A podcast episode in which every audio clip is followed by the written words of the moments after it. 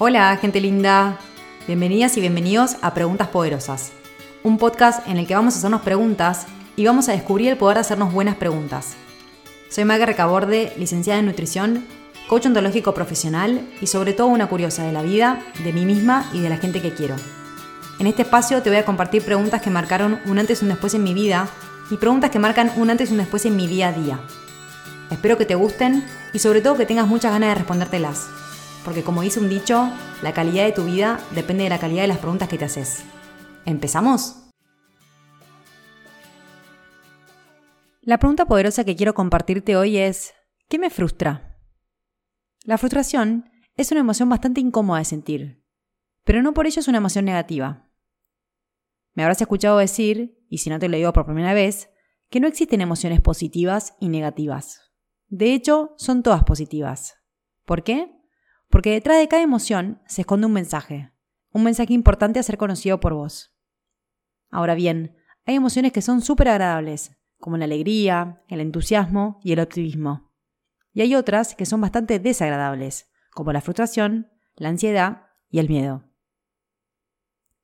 Dicho esto, en este episodio quiero compartirte cuál es el mensaje de la frustración, para que no solo puedas entender lo que te pasa cuando la tenés, sino que además puedas hacer algo para salir de ese estado de manera asertiva y acertada. Es decir, que puedas hacer algo para que la frustración se vaya para siempre, al menos por el motivo que la generó, y no temporalmente, como pasa cuando nos distraemos un rato con otra cosa como comer, trabajar, jugar, etc. Entonces, ¿sabes cuándo aparece la frustración? La frustración aparece básicamente en dos situaciones. Una, cuando algo está tardando más de lo que esperabas. Y dos, cuando algo está siendo más difícil de lo que esperabas. Como te dije antes, lo bueno de conocer esta información es que una vez que sabes por qué apareció, puedes saber qué puedes hacer para que desaparezca.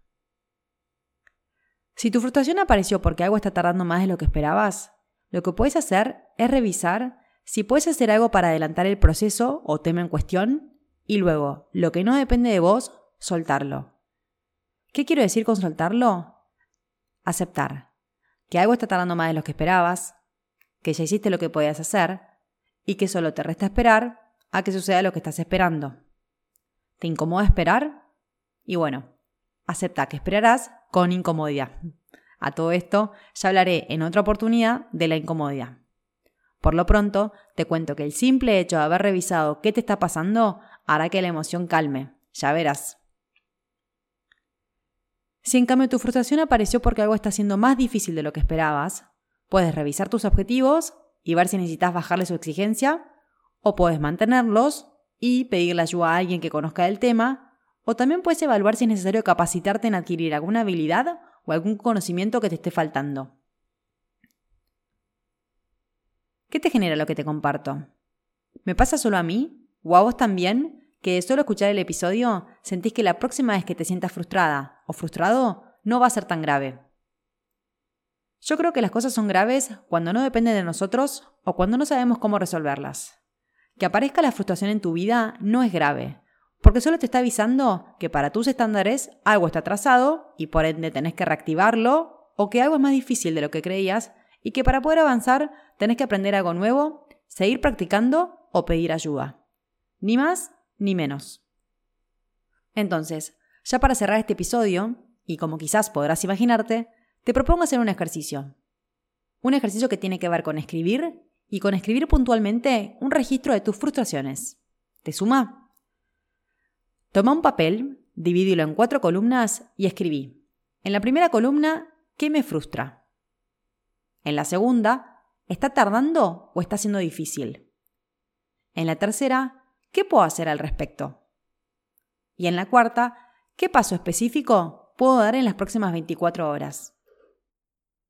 Una aclaración que quiero hacer con respecto al último punto es que a veces no podrás resolver lo que te frustra en 24 horas, pero sí podrás, por ejemplo, agendarte, averiguar capacitación en tal o cual tema, o llamar a tal persona, y que luego ese evento suceda horas o días más tarde. Lo importante acá es que dejes de lamentarte y preocuparte y que pases a ocuparte. Me encantaría que me cuentes qué te pareció este episodio. Puedes escribirme en mi cuenta de Instagram arroba. Ahora sí me despido. deseándote que tengas un muy lindo día y animándote a vernos el próximo lunes con otra pregunta poderosa.